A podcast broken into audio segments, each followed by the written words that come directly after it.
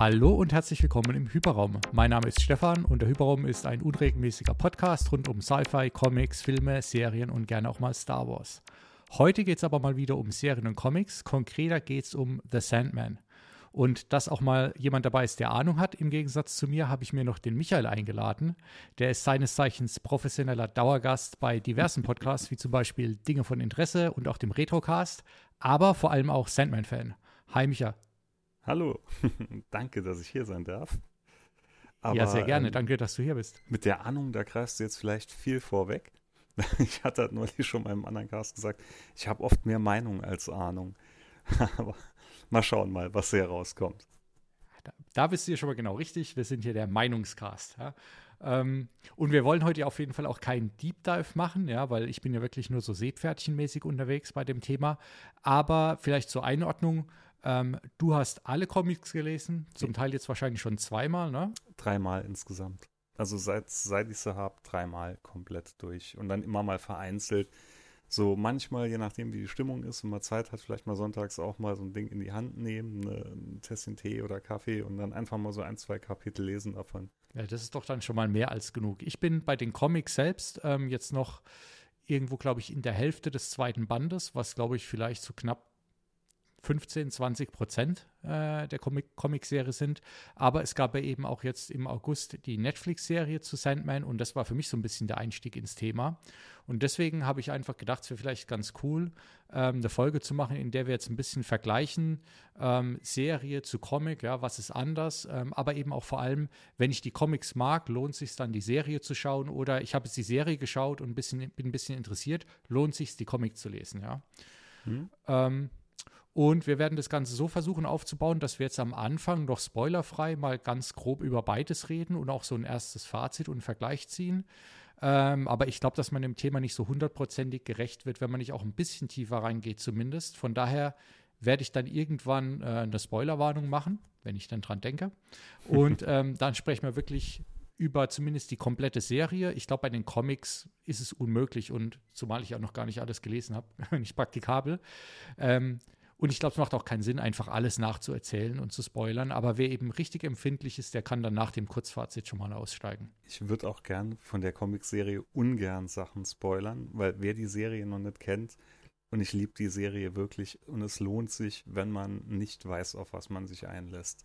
Man muss halt auf jeden Fall ein bisschen Zeit mitbringen, weil es ist eine Geschichte, die sich sehr langsam entwickelt, die gerade am Anfang vielleicht ein bisschen sperrig für den einen oder anderen ist aber ähm, die unheimlich tief geht. Und alles hat so seine kleinen Bedeutungen und alles findet sich dann in späteren Bänden und so wieder. Und es steuert halt so komplett immer auf ein Ziel zu. Deshalb, Spoiler, bin ich sowieso vorsichtig dabei. Also vielleicht aber noch mal ganz kurz am Anfang einsteigen, ja. Ähm, was ist es überhaupt, worum geht es? Also Sandman ist äh, ein Comic, der kommt äh, Ende der 80er, wurde der von Gaiman äh, geschrieben, beziehungsweise von mehreren Leuten, aber er hat dazu quasi die Story geliefert. Ne? Und das ist der gleiche Autor, wie ich jetzt gelernt habe, der hat auch American Gods gemacht. Genau. Und noch vieles anderes, aber American Gods ist ja auch schon mal richtig gut. Also so die bekanntesten Sachen von ihm sind wahrscheinlich, also neben The Sandman ist ganz klar jetzt auch durch Netflix wahrscheinlich hier American Gods. Dann, was man auch kennen könnte, ist einer meiner Lieblingsfilme Stardust, Sternenwanderer. Da gab es eine illustrierte Geschichte, wo Charles West die Zeichnungen dazu gesteuert hat von ihm. Das waren ursprünglich mal vier Bände, die auch grandios gut sind. Und es ist die einzige TV-Verfilmung zum Buch oder Kinoverfilmung zum Buch, wo ich sagen würde, sie gefällt mir sogar einen Tick besser wie die Vorlage und auch wenn der Schluss anders ist, auch da, und das hatte ich, gibt es bei mir eigentlich fast gar nicht, dass ich sage, eine Verfilmung ist besser wie das Originalbuch. Aber ah, die war auch, die war so gut, ist einer meiner absoluten Lieblingsfilme. Okay, habe ich ehrlich gesagt nicht gesehen. Und ich habe auch, muss ich sagen, die American Gods Serie nicht geguckt, ja, aber die, ich habe das Buch gelesen. Ah ja, die, die Serie wird dem Buch in keinster Weise gerecht, finde ich. Okay. Ja gut, können wir gleich mal schauen, ob das hier jetzt anders ist. Ja. Und ähm, es ist auch so, ne, es gibt, glaube ich, 75 Ausgaben der Kernstory und wenn ich das richtig sehe, war das auch immer geplant, dass es irgendwann auch endet und nicht endlos wird. Genau, genau. Die Geschichte ist, die hat auch ein klares Ende, muss man wirklich sagen. Also es, es hat ein klares Ende. Es kam dann noch später, ähm, gab es noch das Ouvertüre, also quasi eine Vorgeschichte dazu. Äh, das spielt dann quasi so haargenau kurz davor, bevor er halt in diese Gefangenschaft gerät, mit der ja die Story startet. Es gab noch ein paar ähm, Nebencomics, es gab noch so Geschichten aus dem Traumland, es gab über Death, also über seine Schwester, noch Einzelbänder. Und es gab halt dann noch einen Riesen-Spin-Off dazu, und zwar Lucifer auf dem ja dann die TV-Serie, ja, basieren will ich gar nicht sagen, also die nimmt nur ganz grob, wirklich ganz grob den einen oder anderen Charakter mit, hat aber mit der eigentlichen Comic-Geschichte fast gar nichts mehr zu tun. Das ist gut, dass du nochmal sagst, weil ich finde Lucifer, ich habe es ehrlicherweise immer noch nicht geschaut, aber ich finde immer allein schon äh, das Cover äh, schon leicht abschreckend. Es ist so ein Guilty Pleasure-Format, muss ich ehrlich sagen, weil im Endeffekt ist Lucifer einfach so, nur so eine typische, wie heißt der, Bruckenheimer oder wie heißt, Serie, also wie CSI etc., aber halt ein bisschen witzig und halt mit diesen Charakteren halt, die ursprünglich mal aus The Sandman kamen, mit, mit Lucifer und Mazekine und so. Aber die Serie ist auch, die hat echt Daseinsberechtigung. da muss man halt nur ein bisschen, ja, das ist so ein bisschen Comic Relief, also man muss Spaß dran haben. Ja, okay, ich glaube, dann schlägt die, die Netflix-Serie Sandman schon ein bisschen in eine andere Kerbe ganz, ein. Ganz komplett, komplett. Das ist ja auch der Grund eigentlich, ähm, das war ja auch mal im Gespräch, ob sie da irgendwie ein Crossover schaffen sollen dazu. Und Game Man hat das, glaube ich, absichtlich verneint. Und der Lucifer, der jetzt in der Netflix-Serie ähm, da ist, der wird ja gespielt hier von, wie heißt noch, die Brienne von Tat gespielt hat bei Game of Thrones. Ich weiß auch nicht, heißt irgendwas mit Gwendolyn das, oder Ja, das kann sein, das kann sein. Da, so fest bin ich jetzt auch nicht da drin. Auf jeden Fall, die passt optisch natürlich wesentlich mehr zu der Comic-Adaption äh, weil Lucifer in den Comics auch eigentlich blond war und gerade in den Gaiman-Geschichten am Anfang eher so ein bisschen androgyn dargestellt war.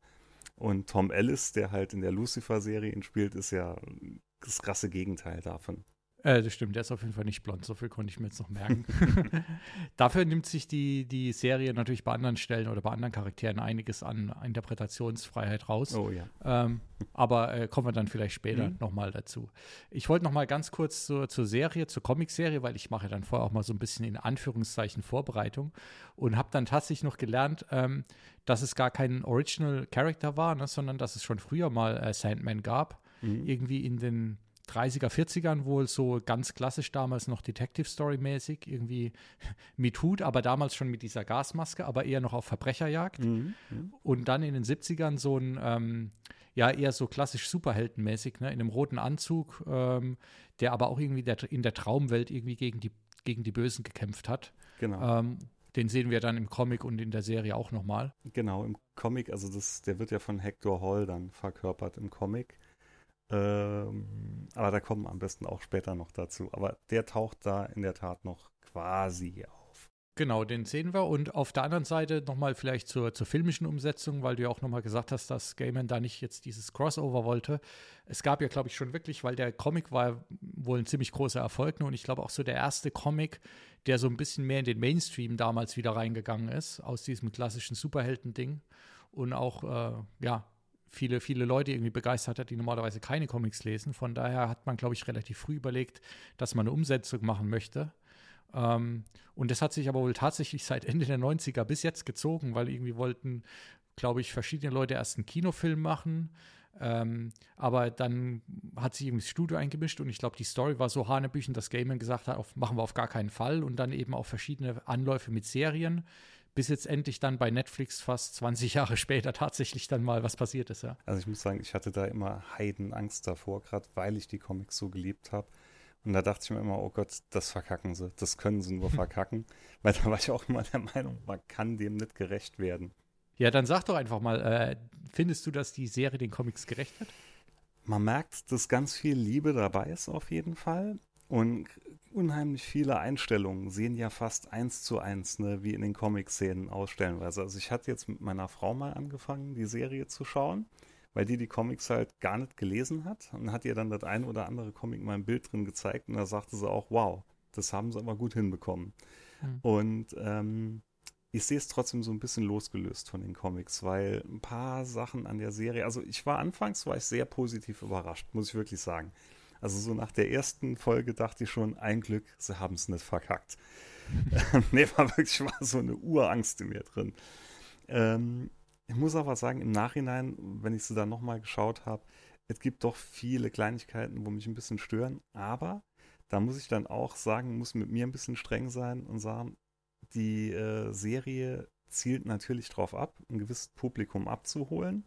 Und ich glaube, wenn man es eins zu eins so gemacht hätte wie in den Comics, wäre es ein bisschen schwieriger für, es hört sich jetzt an, als ob ich uralt wäre, ne? aber ich bin jetzt doch auch über 40. Und ich glaube, die Generation jetzt, äh, die das Ganze jetzt begeistern soll, da hätte es vielleicht nicht so geklappt, wenn man alles komplett eins zu eins zugelassen hätte. Ja, also ich bin, wie gesagt, bin trotzdem, ich bin froh damit. Ich finde, sie haben es gut gemacht. Zwei, drei Sachen haben mich halt gestört, kann ich aber drüber wegsehen. Da kommen wir vielleicht dann später auch noch ein bisschen genauer zu. Und ähm, auf der anderen Seite finde ich es aber jetzt toll, dass die Serie somit jetzt mal vielen Leuten nahegebracht wird. Weil ich hatte so das Gefühl, dass die hier, äh, zumindest in Deutschland bei uns, kaum jemand auf dem Schirm hatte. Also ich hatte die Comics durch Zufall vor, das waren bestimmt auch schon jetzt acht, neun Jahre her, wenn nicht sogar länger, wo ich durch Zufall mal die Comics in die Hand bekam und sie ein erstes Mal dann lesen konnte. Und hat man sie dann im Nachhinein dann die Sammelbände hier alle bestellt, die du ja jetzt auch dein eigen nennst, wie wir eben festgestellt haben. Ähm, und das war aber hier, hatte ich damit nie irgendwo Berührung gehabt. Und wenn man dann mal ein bisschen nachrecherchiert hat, das war in Amerika, denke ich, schon ein größeres Thema. Und ich glaube aber, es ist auch wirklich so ein Generationending, weil wenn ich die Comics lese und die Comics so von außen betrachte und denke mal, für wen sind die geschrieben, dann sehe ich vor mir so einen typischen, ja, Mitte 90er Teenager, der, ähm, na, wie heißen sie noch, Smashing Pumpkins hört, ne? schwarz ja, angezogen Emo. ist. E, ja, nicht ganz eher noch so die Vorstufe von Emo. Und ähm, das wird ja perfekt dargestellt in der Serie Roseanne, weil Darlene, die äh, jüngere Tochter von ihr, hat ja dann ähm, nachher einen Freund, der, na, wie heißt er noch hier, der auch bei, der Leonard Hofstetter spielt bei Big Bang Theory. Und der hat in ganz vielen Folgen sogar Sandman Comic T-Shirts an. Ja. Wusste ich auch nicht, weil ich die Serie auch nie geschaut habe. Doch, also, und, und Darlene ist so der typische Charakter, würde ich sagen, auf den diese Comicserie zugeschnitten ist. Ich weiß nur, dass es bei Frasier äh, gab es irgendwann, der hat ja auch einen Sohn und der Sohn hat irgendwann auch so eine Goth-Phase und der sieht dann auch ein bisschen aus im Nachhinein, damals wusste ich es ja nicht, aber im Nachhinein sieht er auch ein bisschen aus wie Sandman für Arme, halt so stachelige schwarze Haare und so weiter und so fort, ja. Und äh, deswegen, um da gleich mal den Punkt aufzugreifen, ja, weil ich ähm, in der Tat, ich bin ja jetzt über die Serie, ich habe vorher von, Net, äh, von Sandman gar nichts gewusst, ich wusste nicht mal, dass es den gibt, den Comic, ja. Mhm und habe die Serie geschaut, sage ich gleich, wie ich sie fand, aber war dann direkt irgendwie zumindest so angefixt, dass ich gesagt habe, ich muss die Comics lesen und habe mir unvernünftigerweise einfach dann alle Sammelbände direkt gekauft. Sehr gut, sehr gut. und ich muss aber sagen, abgesehen davon, dass ich jetzt auch nicht so der Mega-Comic-Leser bin und da eher so ein bisschen im Mainstream unterwegs bin, wenn ich jetzt äh, Sandman früher gesehen hätte, ja, und auch vielleicht die, die Handlungszusammenfassung und auch den, vielleicht das Cover oder so ein paar Panels, hätte ich auch gesagt, also das ist mit Sicherheit nichts für mich, ja, weil irgendwie dieses, genau dieser 90er Punk, Emo, Grunge, Grufti-Look, ja, oder wie auch immer, ja, das ist halt so eigentlich normalerweise gar nicht mein Ding, ja. Ähm, aber äh, ja, von daher, das muss man eben den, den Umsetzungen dann schon auch zugutehalten. Ne? Die bringen eben Leute quasi zur Materie, die sonst äh, sich nicht damit beschäftigt hätten. Mhm. Ja. Und zur Serie an sich, ähm, also ich habe, ich bin eingestiegen und ich, also ich war erstmal was so ein bisschen an der Welt, muss ich sagen, weil äh, die, die Serie fängt ja an mit so einem, mit so einer Szene oder mit so einer Fahrt ins Traumland rein. Mhm. Und das war schon, das CGI war für mich schon so ein bisschen hart an der Grenze, ja. Also äh, ist halt mal nicht ganz State of the Art, ja. Und mhm. ich dachte, oh Gott, wenn es jetzt so weitergeht und dann fängt auch noch Dream an zu reden ähm, und der redet ja dieses auch so keine Ahnung, so ein bisschen getragen und schwermütiger, wo ich gedacht habe, oh Gott, und dann sieht man ihn noch, ich dachte, okay, das ist jetzt hier aber wirklich Emo-Hell oder was, ja. ähm, und war schon kurz davor, irgendwie wieder auszumachen, aber irgendwie hat es mich dann gekriegt und ich habe mich so durch die ersten Folgen wirklich ein bisschen, in Anführungszeichen, gequält. Aber wenn dann so, de, ja, in dem Moment, in dem wirklich die Handlung richtig Fahrt aufnimmt, war ich dann schon dabei. Und ich würde jetzt mal sagen, mit meinem beschränkten Wissen über die Comics finde ich die Comics auf jeden Fall wesentlich besser als die Serie, ja. Mhm. Aber ich finde die Serie auf jeden Fall, also man macht überhaupt nichts verkehrt mit der Serie.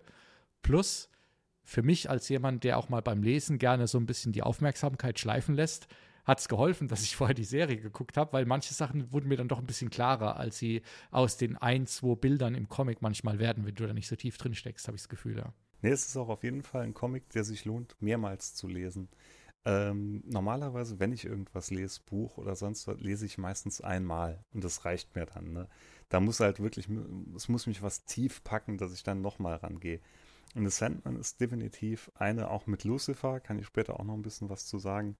Und äh, einen meiner Lieblingsbücher, das sind Sachen, die kann ich immer wieder in die Hand nehmen. Und irgendwo, man vergisst ja zum Teil auch wieder was, weil es ist eine recht große Story. Also alles behalten ist, ist sehr schwierig. Ne? Ich vermute irgendwann, klar, wenn ich es zum zwölften Mal durch habe, dann ist es wahrscheinlich noch sattelfester. Aber dadurch, dass es halt so groß ist und man einige Sachen wieder vergisst, macht es so ein Nachlesen immer wieder nochmal umso schöner. Ja, und was ich auch sehr schön finde bei den, bei den Comics, soweit ich jetzt drin bin, und bei der Serie deutet sich das ja auch schon an, ne? dass es, klar, es gibt ja wohl schon so eine Art übergreifende Handlung. Ja. Ähm, ja. Ähm, aber es ist halt auch sehr episodenhaft. Und jede von diesen Episoden innerhalb der großen Handlung hat halt auch einen ganz anderen Schwerpunkt oder auch ein anderes Setting. Das heißt, man springt halt eigentlich auch sehr schön zwischen, zwischen ganz unterschiedlichen Dingen. Ne? Es gibt dann zum Beispiel, was ja auch in der Serie eine meiner Lieblingsfolgen war, die im Diner spielt. Das ist ja auch so ein, ein Arc innerhalb mhm. der Comicbücher, ja. Mhm. Ähm, oder, oder die andere, wo man so durch die Zeit springt mit ihm, ähm, immer so 100 Jahre oder so. Ah, das ist schön mit Hop Gatling. Das ist auch ja. in den Comics ein, eine fantastisch schöne Geschichte. Ja. Ähm, es wird auf Twitter auch manche, äh, mancher Kommentar gepostet, dass die Serie ja doch ziemlich brutal wäre. Und da muss ich schon sagen, also dann freut euch auf Folgeserien, also Folgefolgen, weil äh, die Comics, die haben stellenweise wirklich eine richtig brutal harte Gangart noch an mhm. sich. Und da werden dann auch in Folgestaffeln, wenn sie das wirklich eins zu eins so umsetzen, ist alles unter FSK 18 äh, wäre ein Witz, wenn sie es denn so umsetzen. Ja, das, das, stimmt allerdings schon auch, dass die Serie ist auch schon nicht ganz harmlos. Ne? Es gibt ja dann, ja, das ist noch kein großer Spoiler, glaube ich, dass es irgendwann so ein Amulett gibt, was jemanden beschützt, ne? Mhm. Ähm, was ja dann auch komplett die Leute zerlegt. Das wird auch schon sehr plastisch dargestellt alles. Mhm. Ja.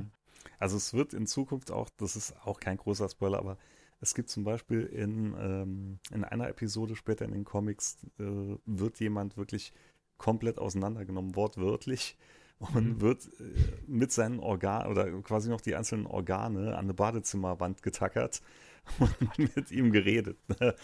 quasi wieder aufbeschworen. Also da kommt noch echt, das ist harter Tobak, aber trotzdem, es lohnt sich, es lohnt sich so unheimlich. Mhm. Also vielleicht schon mal zum, zum kurzen Zwischenfazit, ne, dass wir dann vielleicht auch ein bisschen unbeschwerter einfach weiterreden mhm. können. Ähm, Serie ich sage jetzt keine 10 von 10, aber auf jeden Fall schon ziemlich gut. Ich würde sagen, auch ein bisschen besser als die Bewertung auf IMDb und Co. Ja, es war ja die erfolgreichste Netflix-Serie eine Zeit lang. Ne? Die ist ja überall auf Platz 1 gestreamt in ich weiß gar nicht wie vielen Ländern. Ja, wobei ehrlich gesagt, da glaube ich Netflix nichts. Also bei denen ist es wie bei Disney auch, ne? Da ist jeder Serienstart ist gleich immer der erfolgreichste. Ja, nee, da, da also glaube ich schon, nur das Problem ist dann, die Serie ist ja jetzt nicht so ewig lang, ne? das sind ja nur ein mhm. paar Folgen und ist dann klar, dass das nur ein kurzes Strohfeuer ist. Ne? Das, ist ja. mein, das hält sich dann eine Woche, dann hat sie jeder gesehen und dann war es das halt. Das stimmt. Aber, und ja, nee, das, das, das Aber hebe ich mir auf für, wenn wir jetzt äh, quasi im Spoilerbereich drin sind. Also, Serie meiner Meinung nach ziemlich gut, deiner Meinung nach glaube ich auch, ne? Ja, ja, also, ja, äh, ja. nee, nee. Es, es, ist definitiv, sie kommt nicht an die Comics ran, aber ja. sie kommt so nah dran, wie man es von der Serie zur heutigen Zeit, die natürlich auch ihr Ziel hat, äh, ist, sie, ist sie verdammt gut. Ja, also das heißt, und du hast ja auf jeden Fall erst die Comics gelesen, äh, sehr intensiv und die Serie geschaut. Bei mir ist es andersrum, kann man eigentlich auch festhalten. Äh, wenn man nur eins von beiden kennt, lohnt es sich auf jeden Fall. Und die Comics sind auch so anders, dass dass man sich auch nicht unnötig spoilert, weil einfach erstens die, die Staffel 1, die jetzt released ist, die deckt ja wirklich nur den, den allerersten Anfang an, ab vom Comic, ja. Ja, ich würde sagen, so die, die ersten beiden Sammelbände. Also es geht schon noch bis das Puppenhaus ist doch noch ziemlich, ziemlich abgedeckt damit. Das ist halt Band 2. Von 10 oder 12. Ja. Ich weiß gar nicht, ob 12 mit den Erweiterungen schon ist, ne? Äh, jetzt habe ich das Regal gerade zu. Es sind, glaube ich, 10. Wie gesagt, ich habe doch das Overture. Doch, es hm. müssten 10 Stück sein. Ja, genau. Und dann gibt es, glaube ich, noch mal so zwei extra Dinger. Auf jeden Fall, ich habe hier, glaube ich, zwei, oder, warte mal, ich drehe mich mal. Jetzt, der Stapel steht so, dass ich die Nummer nicht sehe. Okay, auf jeden Fall, es ist ein kleiner Teil der kompletten Serie, ne? Und der ist auch abgeändert genug. Das heißt, man, man entdeckt eigentlich trotzdem immer viel Neues und Überraschungen. Ja? Also ich sage, es lohnt sich in beide Richtungen. Ja, ja, definitiv. Dann haben wir jetzt erstmal so mal das Kurzfazit. Jetzt würde ich sagen, machen wir einfach nahtlos weiter, ähm, ohne jetzt groß Rücksicht zu nehmen. Wie gesagt, ich glaube, wir werden nicht sonderlich viel im Detail erzählen, weil ihr solltet das alle selbst erkunden. Ja? Mm, genau. Aber ein, zwei Sachen äh, werden wir jetzt einfach dann vielleicht im Gespräch rausarbeiten, ohne da jetzt groß äh, auf Spoiler hinzuweisen. Ne? Genau. Ich hatte ja noch mal gesagt, ähm, bei, bei, der, bei dem Vergleich äh, Serie ähm, Comic, ähm, was, sie, was sie meiner Meinung nach eigentlich ganz gut gemacht haben, um, glaube ich, auch so die Serienzuschauer wie mich abzuholen, dass sie ja so die, die Handlung, ich kenne jetzt die große Handlung noch nicht, weil ich ja nicht alles gelesen habe, aber sie ziehen ja so ein bisschen den Bösewicht, diesen Corinthian, ähm, diesen Serienmörder, ja, hm. vor und führen den schon ganz am Anfang ein, dass man quasi so ein bisschen, ja, einfach einen Gegner hat, um den es geht, der in den Comics so erst zur Halbzeit eigentlich eingeführt genau. wird von der Laufzeit. Genau. Ja. Das finde ich ein ganz guter Kniff. Genau der wird, ähm, der ist später, also in der Vorgeschichte in Overture, da ist er dann wirklich von Anfang an dabei, weil er macht sich, oder Dream macht sich ja auf den Weg irgendwo, ihn auch einzufangen. Und gerät mhm. ja dann, wie gesagt, in diese Gefangenschaft rein. Aber er, der kommt erst später vor. Also es gibt eigentlich, wenn man jetzt, oder man kann ja vorweggreifen, es gibt eigentlich nur zwei riesengroße Unterschiede, sage ich jetzt mal, zu den Comics, die direkt äh, rausstechen. Das ist einmal halt der ähm, Charakter John Constantine, der hier jetzt Johanna Constantine ist. Also quasi direkt mal Gender Swap gemacht. Und ähm, dann in der Hölle später, als er gegen Lucifer kämpft, weil in den Comics kämpft er halt gegen diesen Dämon, von dem er seinen Helm wieder haben will. Und hier kämpft er halt wirklich gegen Lucifer direkt. Und das finde ich waren so die größten Abänderungen drin. Der Rest, das sind eher so Nuancen, würde ich sagen. Na, es gibt schon noch eins, fand ich jetzt zumindest noch ein bisschen größer. Der Rabe ja, gut, ähm, ja. spielt auch von Anfang an eine Rolle, vor allem auch bei der Befreiung. Ne? Also die, die Befreiung aus seiner Gesa Gefangenschaft läuft auch ein bisschen anders ja. als in den Comics. Ja, das stimmt, das stimmt. Also das ist Bethany, das war halt dieser erste Rabe, den gab es. Aber sollen wir vielleicht mal so ganz grob, weil jetzt hören die Leute uns vielleicht schon so 20 Minuten und denken sich, worüber labern die hier jetzt überhaupt? Ne? So mal ganz kurzen Abriss geben, um was es überhaupt geht in der Geschichte. Das ist eine sehr gute Idee, weil das haben wir nämlich schon in unserer Anfangsbegeisterung übersprungen. Ja, also ich wollte ich wollt gerade sagen, das ist mal, lassen uns zu sehr mitreißen. Willst du, soll ich? Ich, ich kann es mal versuchen okay. äh, mit, und du kannst ja ergänzen, weil ich habe wirklich ja nur den, den kleinen Ausschnitt. Aber vereinfacht gesagt geht es eigentlich um Dream, ja, der ist quasi die Verkörperung oder Nichtverkörperung, wie man sieht, vom, äh, vom Träumen. Ähm, und die Serie oder die Handlung beginnt damit, dass eben so ein, äh, so ein Zauberer oder Alchemist versucht eigentlich den Tod einzufangen, weil er endlos, äh, äh, unendlich leben will. Macht also ein Ritual. Dummerweise, anstatt den Tod einzufangen, fängt er eben Dream ein ähm, und äh, beraubt ihn dann von seiner drei äh, Artefakte, die ihm die Power geben. Eine Maske, so ein Rubin und dann ähm, natürlich als Sandmann braucht man auch Sand, ja, dieses äh, Säckchen mit Sand.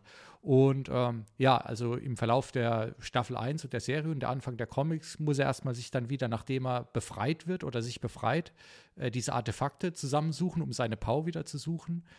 Gleichzeitig ähm, gibt es aber eben auch verschiedene andere Struggles. Zum einen gibt es eben äh, Träume oder Albträume, die in die Echtwelt entwischt sind ja, und da ihr Unwesen treiben. Und es gibt auch noch eine ganz größere Bedrohung. Ähm, ja, ich sage jetzt mal nicht, was es ist, ja, aber die auf jeden Fall das Potenzial hatten, viel, viel schlimmere Konsequenzen zu haben, die er auch noch irgendwie abwehren muss. Das ist mal so ganz, ganz grob, aber ich glaube, du kannst noch einiges ergänzen. Also, vielleicht, wenn man jetzt sagt, hier ähm, Dream, das verkörperte Träumen, also er und seine Geschwister bilden halt die sieben Ewigen. Ähm, das sind, wenn wir jetzt mal bei den Englischen bleiben, ist es halt Dream, Destiny, Despair, Death, Destruction, Desire und Delirium. Also fangen auch alle mit D witzigerweise an. Und äh, sie sind halt keine Götter, weil das wird irgendwann mal erklärt, an Götter muss man glauben und sie sind einfach da. Und ähm, gerade seine Schwester, also Death, sprich Tod, ist auch irgendwo wahrscheinlich die älteste von ihnen, weil sie dann auch irgendwann mal sagt, sie war die erste, die da war und sie wird auch wohl die letzte sein, die irgendwann quasi das Universum abschließen wird, wenn der letzte gestorben ist. Ähm, das halt vorweg zu den Charakteren. Und das ist, ne, hast du aber schon ganz gut zusammengefasst hier. Also Roderick Burgess, dieser Magier, kann man sagen, der möchte halt Unsterblichkeit, möchte auch quasi seinen Sohn wieder, der gestorben ist, zurückhaben und will deshalb sich halt tot bemächtigen, will sie halt in einen Bandkreis einsperren und dazu zwingen. So, wie du schon gesagt hast, ne, er bekommt dann aber statt Death halt Dream.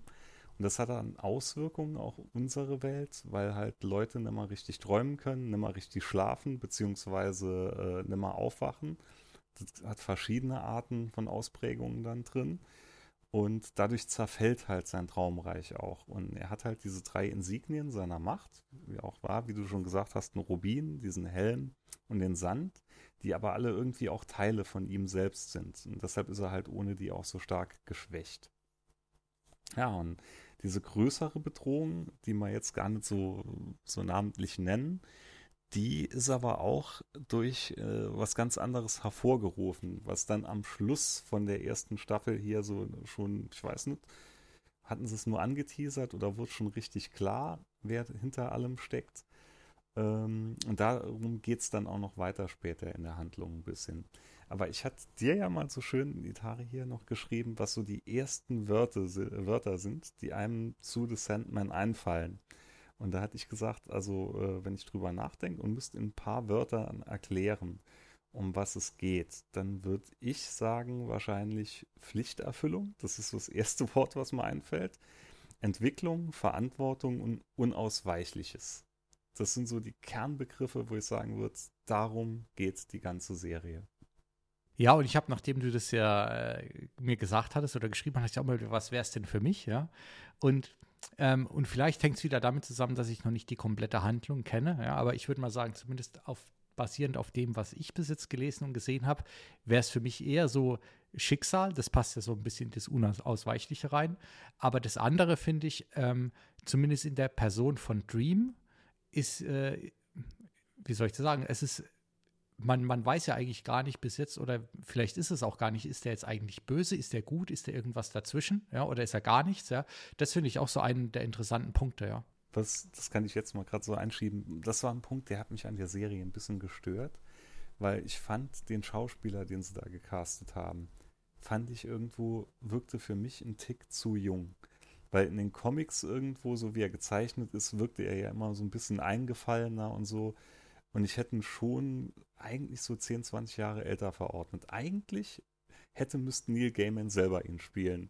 Weil, wenn du Bilder von Neil Gaiman siehst, er sieht eigentlich, man könnte meinen, er hätte sich selber gezeichnet. War es nicht, glaube ich, ich meine, dass ich auch so in diesem Making-of-Annotations da auch irgendwas gelesen habe, dass der Comic ja so entstanden ist, dass er so eine Outline geschrieben hat, ne, über wie so der erste Story-Arc sein könnte und dann ähm, irgendjemand von den Zeichnern halt auch dann angefangen hat zu zeichnen und die haben tatsächlich auch, glaube ich, ihn so ein bisschen mit seinem Kleidungsstil und als Typen genommen und dann noch so ein Kimono dazu gepackt und dann haben gesagt, okay, das ist jetzt mal Sandman.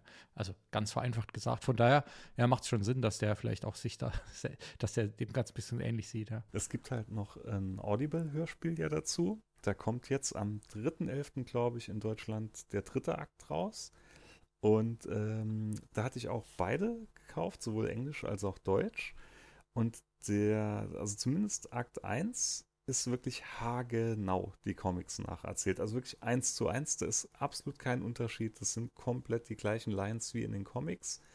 Und da hatte ich damals auch schon hier bei Dinge von Interesse zu Gregor gesagt, da habe ich ein bisschen Angst, dass das äh, kein Erfolg wird. Weil, wie gesagt, es ist schon ein bisschen sperrig. Es hört relativ früh auf.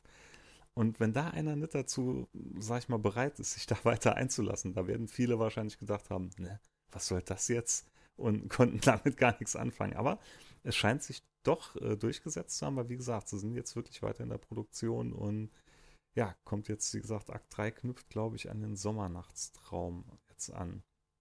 Da freue ich mich tierisch drauf. Weil da auch die, die Sprecher, das ist auch noch so ein kleiner, so ein kleiner Fun-Fact.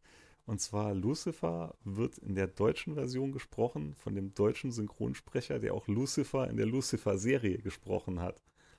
Und das, das wirkte unheimlich charmant auf mich, wenn man dann halt ihn so ein bisschen vor Augen hatte. Ja, und ich glaube auch, ähm, es ist, glaube ich, auch gut, dass auch die Netflix-Serie wohl augenscheinlich zumindest nicht total erfolglos war, weil Netflix ja auch gerne mal nach ein, zwei Staffeln Dinge absägt. Mhm.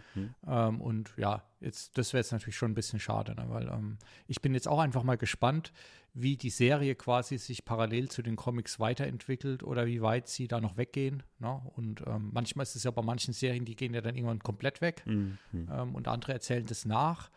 Wobei, wenn ich das verstanden habe, ist ja der Neil auch sehr, sehr involviert im Ganzen. Ne? Mhm. mhm. Ähm, und hat da, glaube ich, dann schon auch ein Auge drauf, dass die, wenn sie sich davon wegbewegen, zumindest irgendwie in seinem Sinne von wegbewegen und nicht irgendwie total crazy Sachen ja. da machen. Ja, das, da glaube ich schon. Er spricht ja auch in der Audible-Version, in der Originalversion den Erzähler. Und er hat, der hat ja auch eine unheimlich geile Erzählerstimme irgendwo. Er spricht, glaube ich, auch, äh, nicht, dass ich das selbst bemerkt hätte, aber ich habe es gelesen, in der elften Folge, die ja dann so mit ein bisschen Versatz gedroppt wurde, ähm, spricht er auch am Anfang äh, eine Erzählstimme. Hm? Ich weiß gar nicht welche. Hm? Und er spricht in der, äh, in Lucifer, in der Serie, spricht er Gott.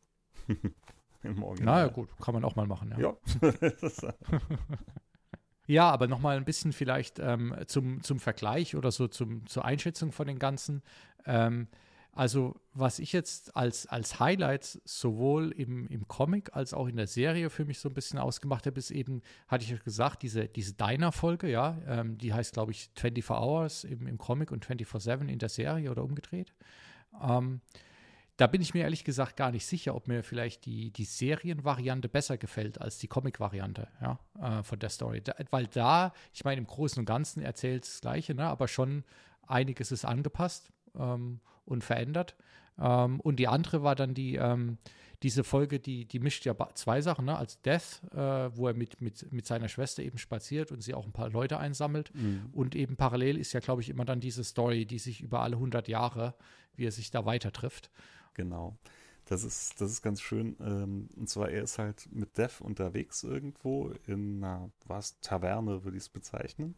Mhm. da treffen sie unter anderem auf äh, Hop Gatling der dann so beim Saufgelage halt irgendwann meint, ja, er will jetzt einfach, er stirbt nicht. Er hat es einfach nicht vor und er sieht es nicht ein, warum er sterben soll und er lässt das jetzt bleiben. Und Dev und Dream bekommen das halt so ein bisschen mit und Dev lässt ihn dann halt gewähren ne, und sagt dann, okay, dann holst ihn halt nicht und lässt ihn am Leben. Und äh, Dream knüpft dann mit ihm so eine gewisse Bande an und sie treffen sich dann alle 100 Jahre immer so am gleichen Ort und werden dann schließlich ganz am Schluss auch Freunde davon. Und das fand ich irgendwo auch, die, die Idee war schon, finde ich, recht cool.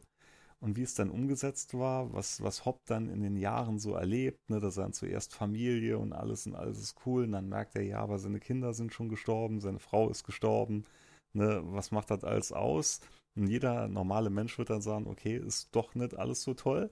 Und er hält aber trotzdem weiter am Leben fest in den Comics und sagt dann, nee, scheiße, natürlich will ich weiterleben. Ist doch trotzdem alles besser wie der Tod. Ein ganz geiler Charakter. Ja, und auch, ähm, gibt ja auch deinen Cameo-Auftritt sogar noch von William Shakespeare. Genau. Ja, ja Shakespeare ist, ist ja sowieso wichtig, äh, weil es gibt ja einen Comicband, das war der Sommernachtstraum. Und äh, das war der einzige Comic bisher, der irgendeinen, ich weiß mal welcher es war, irgendeinen Literaturpreis gewonnen hat, der normalerweise aber nur Büchern vorbehalten wird. Und das war anscheinend in dieser Bubble ein Riesenskandal und man hat anschließend dann halt diese Richtlinien geändert, dass es in Zukunft nicht mehr passieren kann, dass ein Comicbuch diesen Preis gewinnt. Ja, ist natürlich skandalös für, für die Buchexperten, wenn sowas passiert. Ja, man, man muss sagen, wie es ist. Es ist so hochkarätig, es ist wirklich verdienterweise. Ne? Es ist äh, klar, die meisten Leute denken dann, ach, Comic und hier und Pulp und ah, ist doch als Kinderkram und hin und her ist es aber nicht. Also es ist diese ganze Serie, da kann man sich so viel rausziehen, so viel Philosophisches, ne? so viel, ja, wirklich so viel Schönes, so viel Gefühle rausziehen dass es wirklich absolut verdient ist. Also eigentlich hätte die Serie müssten viel, viel bekannter sein. Ja, und was halt auch schön ist, ähm, und das kriegen halt auch wirklich äh, oftmals nicht wenige Serien hin und bei Comics kann ich es jetzt nicht beurteilen, aber wahrscheinlich auch, ne, dass, obwohl, wie du gesagt hast, da werden schon einige Themen auch beackert, ne, auch philosophisch sogar, aber es ist halt, du kannst den Comic halt eigentlich lesen, einfach nur wegen der Story und einfach deinen Spaß haben, ja, und das abgedrehte Setting. Ähm, aber du kannst halt, wenn du willst, dich auch ein bisschen mehr, damit beschäftigen, was da passiert und erzählt wird. Eben, ich meine, die klassische Frage, ja, will ich ewig leben und was heißt es für mich? Mhm. Ist es wirklich so geil? Mhm. Ähm, und auch, ähm, ja, mit, mit Death zum Beispiel, ne, diese, diese kleine Story ist ja auch, da, da gibt es ja auch sehr viel drin, was man daraus rauslesen kann, ja. wenn man möchte. Und dann natürlich nochmal das, das insgesamt, das ganze Konstrukt mit, mit Dream und mit seinen Geschwistern und was er da erlebt. Also da gibt es so viele Ebenen, die, in die man eintauchen könnte, wenn mhm. man möchte. Ja. Mhm. ja, es ist wirklich es ist ein Feuerwerk an, an wahnsinnig tollen Ideen. Es gibt ganz später in der Serie, gibt es halt noch eine Geschichte, wo ein Pärchen im Auto unterwegs ist, äh, die dann halt in einen Autounfall involviert werden durch ein Fabelwesen, was irgendwo über die Straße läuft. Und die suchen dann Zuflucht halt in vermeintlich einer Kneipe und landen dann aber in so einer Taverne mit Zentauren halt, mit ja, allen möglichen Figuren halt, Goblins etc., weil halt eine Art Sturm dann auch wütet, was irgendwo die Realität ein bisschen durcheinander bringt. Das wird, ist als erst ganz am Schluss. Und um die Zeit zu vertreiben, erzählt halt jeder so eine Geschichte von sich. Und das ist auch das ist so wundervoll. Ich, ich benutze die Wörter jetzt heute ganz oft, ne? aber es ist einfach so. Es nimmt einen so mit, wenn man das möchte. Und ich finde es auch, äh, trotz allem ist es auch wieder zugänglich. Ne? Es gibt ja auch manche Comics gerade, die so ein bisschen eher dann in die Graphic Novel reingehen oder ein bisschen, ich, Anführungszeichen, anspruchsvoller sind, wo oft auch wirklich der Zeichenstil oder so, das, das musst du schon wollen, das Ganze dann zu lesen. Ja. Der, der, variiert ja stark. Ne? Also es, man merkt ja, waren verschiedene Zeichner am Werk. Ne? Wenn du da jetzt zum Beispiel so gerade Band 8 oder 9 warst gewesen, das sieht komplett anders aus als die ganze Serie. Ne?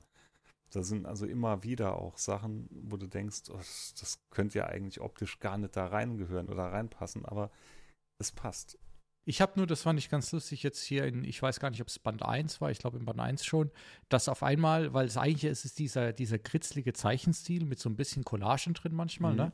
Und auf einmal an einer Stelle gab es dann aber zwei, drei Panels, die waren ganz anders. Die waren eher so schon modern, ganz fein, mit viel Farben und so weiter. Fand ich auch ganz lustig, dass es sich dann so im Comic wirklich, und es waren nur ein, zwei Panels, danach war es wieder ganz normal. Mhm. Ähm, ja.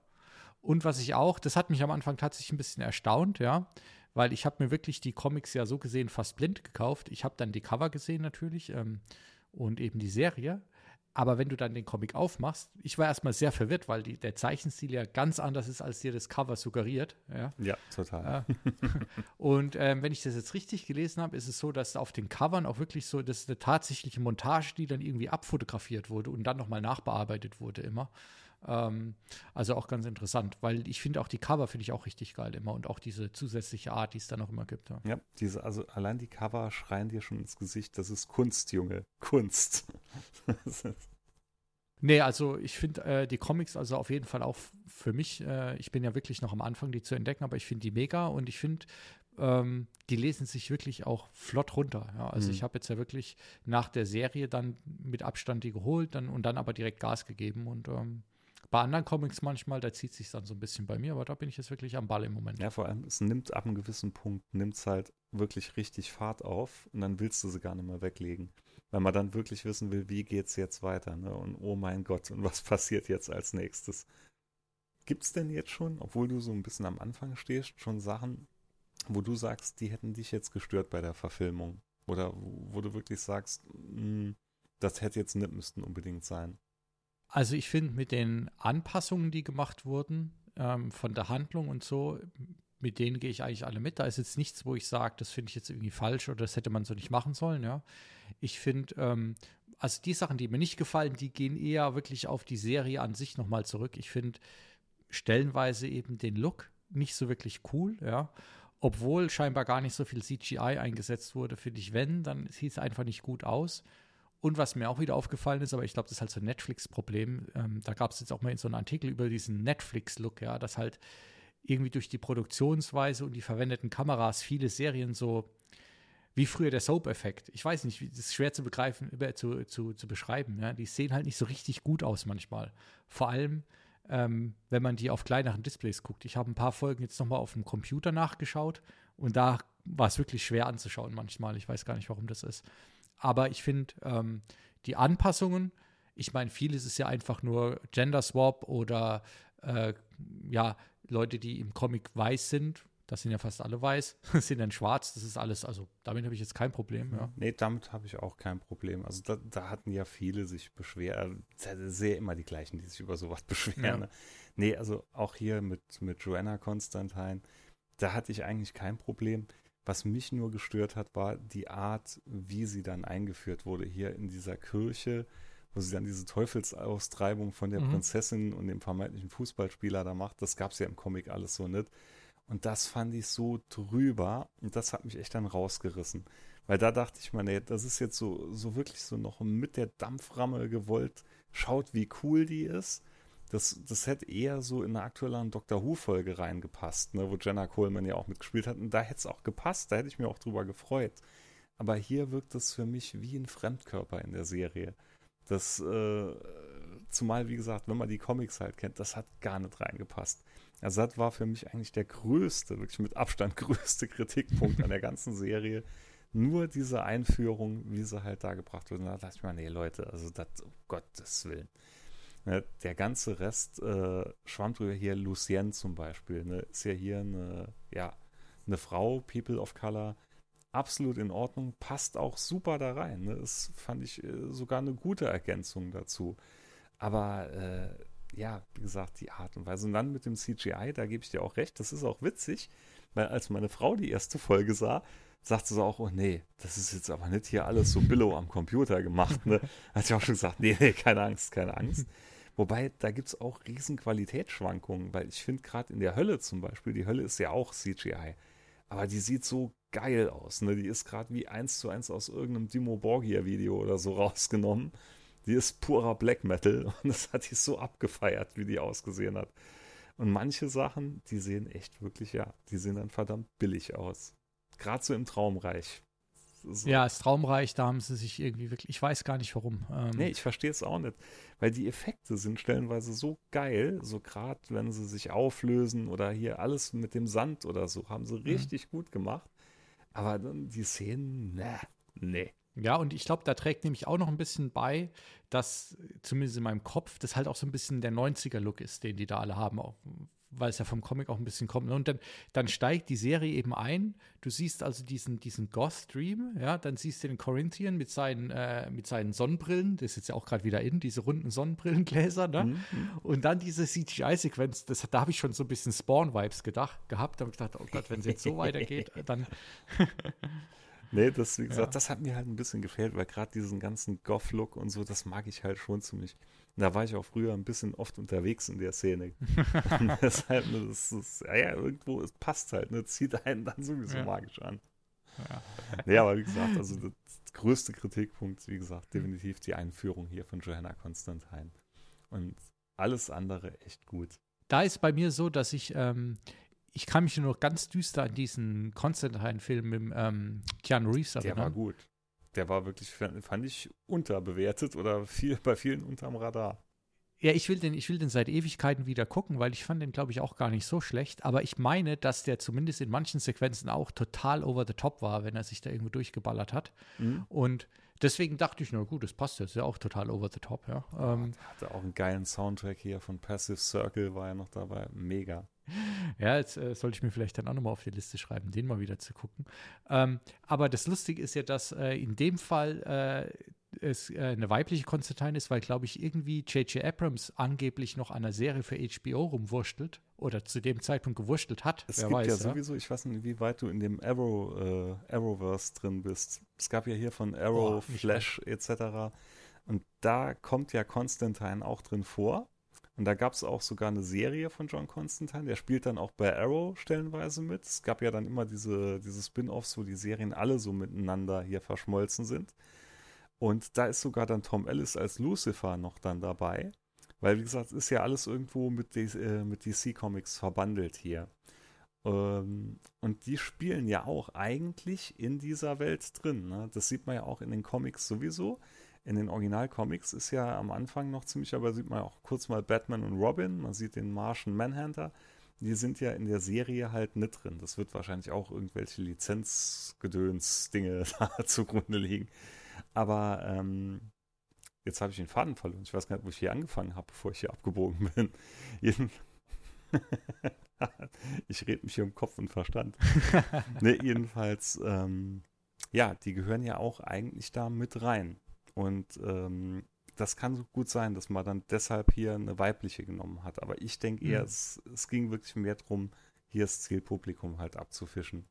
Ja, das, das kann vielleicht auch noch mit reinspielen, aber ich finde auch da, da gab es ja, glaube ich, auch auf Twitter gibt es ja immer viele Diskussionen Natürlich. bei solchen Themen gerne mal. Natürlich. Ähm, aber ich meine, muss man auch wieder sagen, das stimmt ja auch wirklich, gerade bei, bei, bei jetzt bei den ganzen Endless äh, äh oder generell bei solchen Figuren spielt es eigentlich eh keine Rolle, welches, welches Geschlecht die haben, ja. Weil die meisten davon sind eh überhaupt nicht menschlich, ja, sondern nehmen halt irgendeine Form an. Und genau. ich glaube, Dream auch, kann, den gibt es ja auch als äh, dann wahrscheinlich als Tier und äh, er spricht ja auch mit Tieren, mit Aliens. Also es ist eh komplett abstrakt, ja. Das ist dann eigentlich auch albern, da ja, sich, so. sich irgendwie aufzuregen, ja. Ist so, ist so zum Beispiel, das ist ja auch in der Serie taucht das ja auf, der Martian Manhunter zum Beispiel, der sieht ihn ja als marsianischen Gott. Oder was man halt auch kurz in der Serie sieht, als er halt auf Nada trifft in der Hölle. Die sieht ihn ja dann als, äh, ja, als Menschen dann auch wieder, als ihren Kalkul, den sie ja damals gelebt hat. Also man sieht ihn ja auch so, wie er gesehen werden will. Ne? Und sag mal, ähm, das ist vielleicht dann schon ein bisschen Spoiler, aber in dieser elften Folge, die dann am Schluss nochmal nachgeliefert wurde, da gibt es ja dann die eine Story, das sind ja zwei Stories, die ich auch beide super finde. Und die eine ist ja quasi Katzen, die, also mhm. Katzen erzählen sich eine Katzengeschichte. Mhm. Ähm, jetzt passen Katzen zu ewig Leben natürlich auch irgendwie, ne? Aber ähm, ist es quasi dann nochmal eigentlich auch wieder Sandman, aber eben aus Sicht der Katzen. Äh, oder wie, wie ist es zu das, verstehen das da? Das zieht sich so ein bisschen, weil es gibt nachher noch äh, Bastet heißt sie, das ist eine ägyptische Göttin. Und das ist quasi eine Katze, die taucht halt auch später noch öfters drin auf. Also allgemein, Katzen haben da schon immer so einen kleinen Platz in der Serie. Aber diese, das war ja ein Traum von tausend Katzen oder wie sie hieß. Die steht schon so ein bisschen für sich alleine drin. Aber ähm, ja, Katzen spielen schon eine Rolle in der Serie. Ja, genau, das sieht man jetzt schon immer am Anfang immer wieder so ein Panel, wo mal eine Katze im Bild ist oder einfach so guckt, ja. Mhm. Ähm, ja, und da muss ich auch nochmal sagen, jetzt habe ich ja vorhin die anderen beiden Folgen gelobt, aber ich finde aus dieser elften, ähm, der, die andere Story mit der Muse finde ich auch mega einfach, ja. Ja, also. die ist auch, das ist auch eine, eine schöne Geschichte drin, sowieso im Buch. Es sind, wie gesagt, es sind viele Geschichten drin in den Comics, wo man meint, dass die eigentlich gar nichts so groß mit der Gesamthandlung zu tun haben. Und das ist fantastisch gemacht, wie das dann aber doch alles so ein bisschen mit reingeworben ist. Ähm, das geht ja nachher noch viel ins alte Griechenland. Es gibt eine, einen Comic, der spielt in Rom, als quasi ein Verwandter von Cäsar dann durch die Straßen reist. Und es ist wirklich ganz, ganz, ganz vielseitig. Ja, ich bin schon mega heiß drauf. Und da sollten wir vielleicht nochmal kurz sagen, ähm, macht auf jeden Fall nicht den Fehler, den ich gemacht habe. Googelt nicht zu viel und geht nicht zu viel in Wikis, weil in manchen wird schon im in den ersten zwei Absätzen leider ein bisschen viel erzählt, wie es weitergeht mhm. in der Handlung. Das sagte ich dir ja gestern, da war ich ja damals baff, als ich mir dann die Sammelbänder genommen hatte und ich wusste ja zum, äh, zum Glück schon aus den englischen Comics, hatte ich ja alles schon gekannt. Und ich hatte immer so die Vorwörter gelesen und ich glaube beim fünften oder sechsten Band und dann steht da, mitten im Vorwort, steht da wirklich ganz unverblümt, wie die Geschichte ausgeht. Und da dachte ich mir auch, Alter, das könnt ihr doch nicht bringen. Jetzt ohne Quatsch. Das, das, ist, das ist mir alles aus der Hand gefallen, als ich das damals gelesen habe. Und deshalb, also ganz, ganz großer Tipp, liest diese ganzen Vor- und Nachwörter wirklich erst, nachdem ihr die Comics alle komplett durch habt. Ja, auf jeden Fall, weil da kann man sich dann jetzt, glaube ich, schon ein bisschen den Spaß nehmen zum Teil. Ne? Ja. Da muss man aufpassen, ja. Ja, ansonsten, wie gesagt, dann zu dem, zu Lucifer, zu dem Spin-off, kann ich auch jetzt gerade noch am Rand bedenkenlos empfehlen, weil das ist eigentlich, es ist genauso gut wie Sandman. Es ist ähnlich von der Erzählung her, es fühlt sich auch ähnlich an. Da steht halt Lucifer dann halt im Mittelpunkt natürlich. Ähm, da gab es eine große Comicserie hier von Mike Carey. Das waren auch 75 Einzelhefte, die man auch in Sammelbändern bekommt. Habe ich auch hier stehen. Leider gibt es die nur auf Englisch. Es gab dann später noch von Holly Black äh, eine Lucifer-Serie, die knüpft auch da nahtlos dran an. Die gab es zum Teil auch wohl auf Deutsch, wobei man da einen zweiten Sammelband nirgends mehr bekommt. Ähm, und es gab dann jetzt noch 2018 eine Panini-Serie dazu. Die kann man getrost weglassen, weil die sieht komplett anders aus, auch wenn die auch wieder dran anknüpft, aber die hat mir wirklich gar nicht gefallen. Aber von, wie gesagt, von der ganzen Handlung her auch ähnlich aufgebaut und auch episch, wirklich episch und auch super intelligent geschrieben von Anfang bis Ende. Okay, und da meinst du jetzt aber die Comic-Serie, ja, nicht die. Ja, nein, nein, absolut. Da, wie gesagt, wem es gefällt, definitiv, da kann man mit Spaß haben, aber hat mit den Comics wirklich, also ich würde sagen, 2% zu tun. das sind hauptsächlich die Namensgebungen. Irgendwie habe ich das Gefühl, wir, wir sind viel schneller, als ich gedacht habe, aber wir haben eigentlich schon also ich zumindest habe eigentlich alles gesagt, was ich sagen kann ja, zu Sandman. Das, das, das Gute ist jetzt halt, dass du erst so die ersten Comics gelesen hast, weil sonst könnten wir hier ein bodenloses Fass aufmachen ne? und könnten wahrscheinlich da auch in was weiß ich worin abstreifen, äh, abschweifen. Das können wir dann machen, wenn ich äh, wenn ich es mal durchgelesen habe. Und dann bin ich mal gespannt, wie schnell ich tatsächlich bin. Dann können wir noch mal quasi ein Recap machen, ob es wirklich so gut weitergegangen ist und ähm, uns in den Stories verlieren, weil ich glaube, da gibt es wirklich einiges zu entdecken noch für mich. Ja. Also ich freue mich jetzt mega drauf. Ja. Kannst du vielleicht, ich könnte mir auch vorstellen, dass du danach auch doch in dem Rabbit Hole so versinkst, dass du auch Lucifer noch anfangen würdest. Ja, kann schon passieren, ja. Aber das ist ja das Schöne, da sind wir bei dem, was du eingangs gesagt hast oder was wir gesagt hatten. Das ist ja das Coole daran dass eben Netflix und Prime und wer auch immer diese Umsetzung machen, ne, entdeckt man halt immer so viel und dann kann man sich ja gerade bei Comics kann man sich ja von Charakter zu Charakter hangeln. Das ja, ist ja unglaublich. Ja, ja, ja. Das Lebensaufgaben, die da geschaffen werden. Ja, aber jetzt ist, ich gucke gerade nochmal hier rüber, der Stapel gefühlt, ja, so 15, 20 Zentimeter oder was weiß ich. Also schon ein hoher Stapel, der jetzt hier rumsteht. Man muss sich einteilen. ja. ja, cool. Ähm, aber er hat mich jetzt mega gefreut, ja, dass du auch ein bisschen mehr Input noch geben konntest und Info zu Sandman. Also insgesamt, glaube ich, kann man wirklich sagen, absolute Empfehlung. Mhm. Ich bin gespannt jetzt äh, Staffel 2, wann sie denn kommt, ja, wo sie da weitermachen, aber ich freue mich auch darauf und hoffe aber, dass ich bis dahin wirklich dann die Comics durchgelesen mhm. habe. Wie gesagt, auch die Audible-Serie kann man auch wirklich bedenkenlos empfehlen.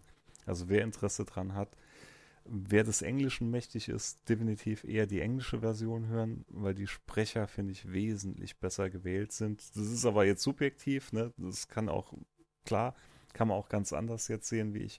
Aber die sind einfach, finde ich, atmosphärischer und da wirkt es auch mehr so, als ob man miteinander interagiert. Gerade bei den deutschen Versionen hat es für mich immer eher so geklangen, dass jeder halt so seine Textzeilen für sich allein eingesprochen hat.